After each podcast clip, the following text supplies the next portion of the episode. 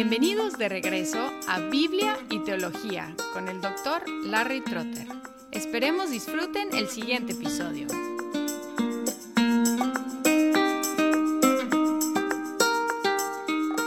Ahora llegamos a la consumación.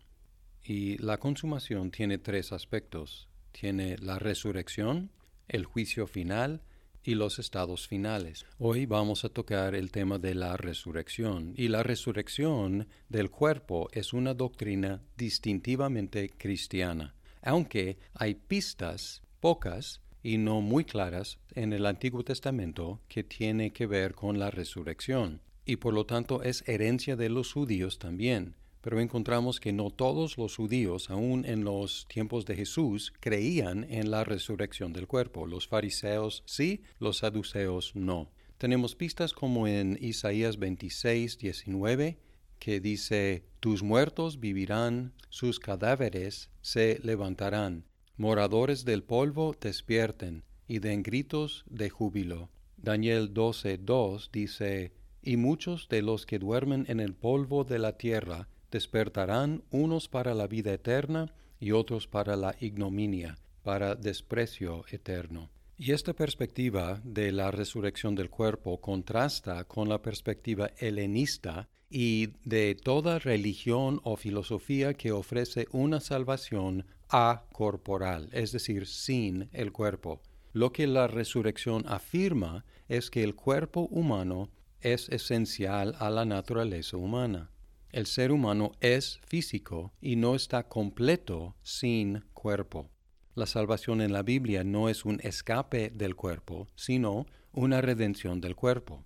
Y el texto en el Nuevo Testamento que más ampliamente explica la resurrección del cuerpo es en 1 Corintios 15, que primero afirma la certeza de la resurrección, ligando la resurrección del cuerpo con la resurrección del cuerpo de Cristo. En el versículo 12, Pablo pregunta, ahora bien, si se predica que Cristo ha resucitado entre los muertos, ¿cómo dicen algunos entre ustedes que no hay resurrección de muertos?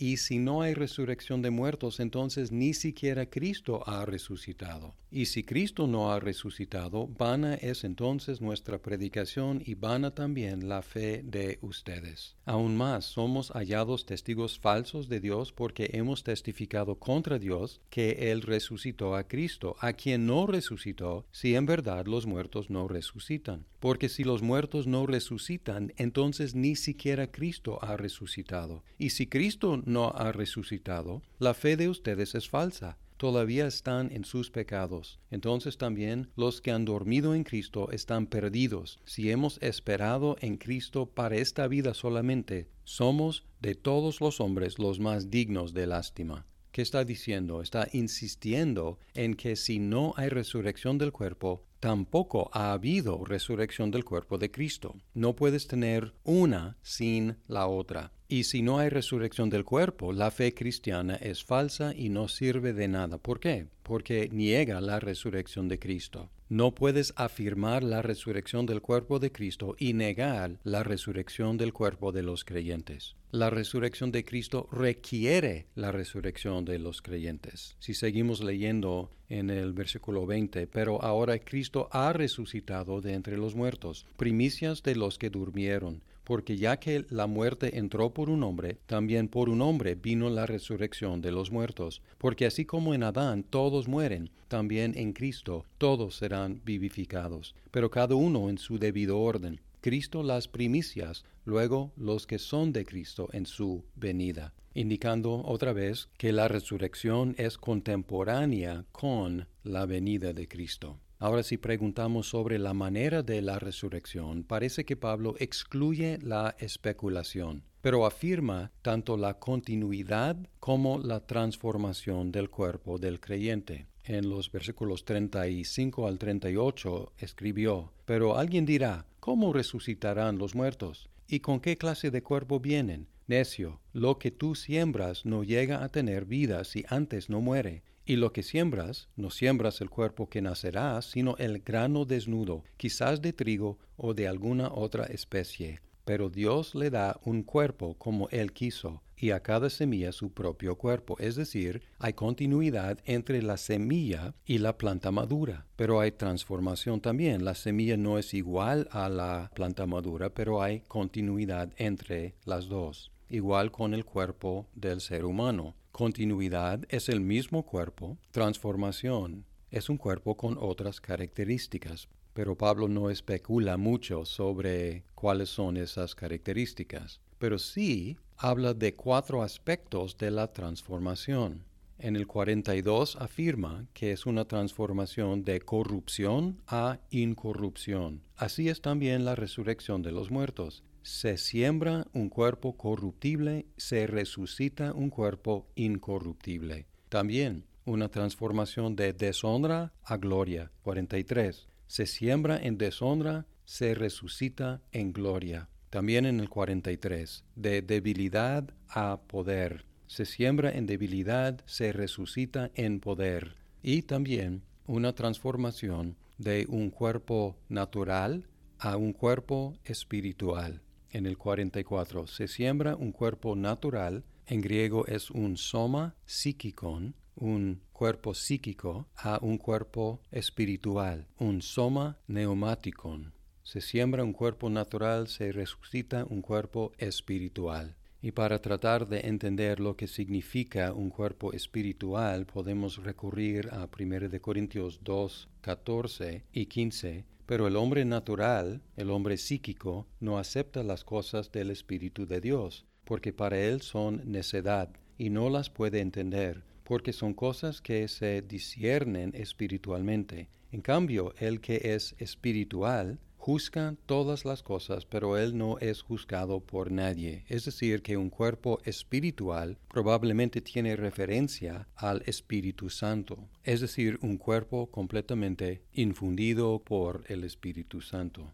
Ahora regresando a 1 um, de Corintios 15 y la gran conclusión de ese capítulo, encontramos la necesidad de la resurrección. Es cierta la resurrección, la naturaleza de la resurrección es continuidad con transformación y la resurrección es absolutamente necesaria. Es decir, que no hay salvación sin la resurrección. Y Pablo explica esa necesidad en tres formas. Dice que es necesaria porque lo corruptible no puede heredar lo incorruptible. Versículo 50. Esto digo, hermanos, que la carne y la sangre no pueden heredar el reino de Dios, ni lo que se corrompe hereda lo incorruptible. Por eso el cuerpo humano tiene que transformarse en un cuerpo incorruptible también es necesaria la resurrección porque sólo así será completa la victoria de Cristo sobre el pecado y todas sus consecuencias. Quedaría corta la victoria de Cristo si no se redimiera el cuerpo.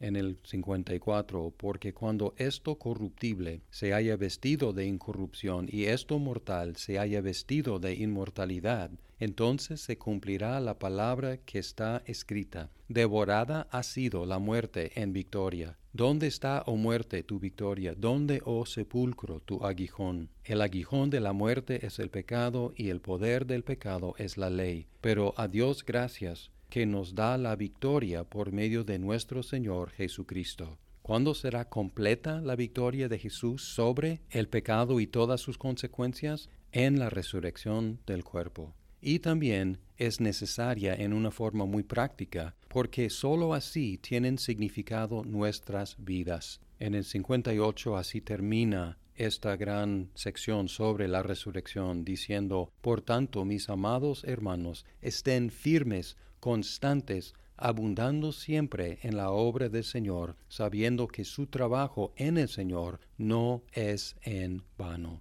Así la resurrección es la respuesta a la vanidad que se lamenta en el libro de Eclesiastés. Vanidad de vanidades, todo es vanidad. ¿Por qué vanidad?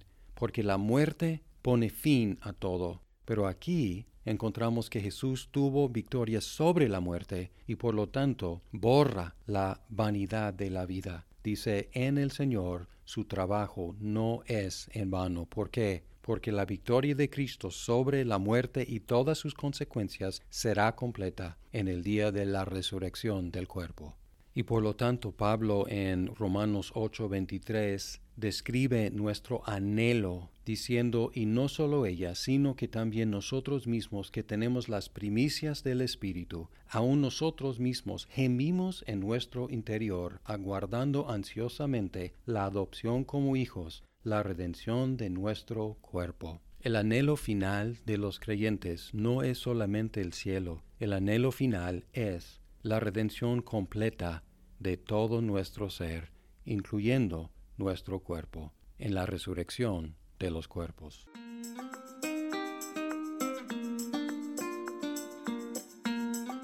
Muchas gracias por escuchar este episodio. Si estás disfrutando Biblia y teología, por favor compártelo con tus amigos. Hasta pronto.